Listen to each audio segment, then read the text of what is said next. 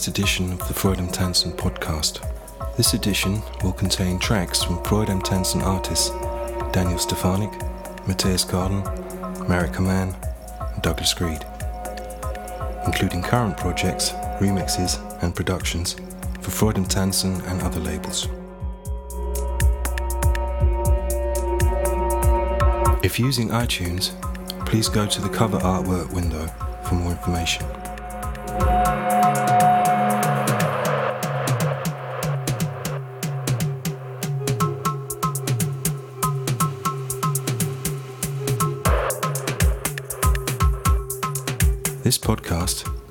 Pieces by Douglas Greed and his pocket calculator.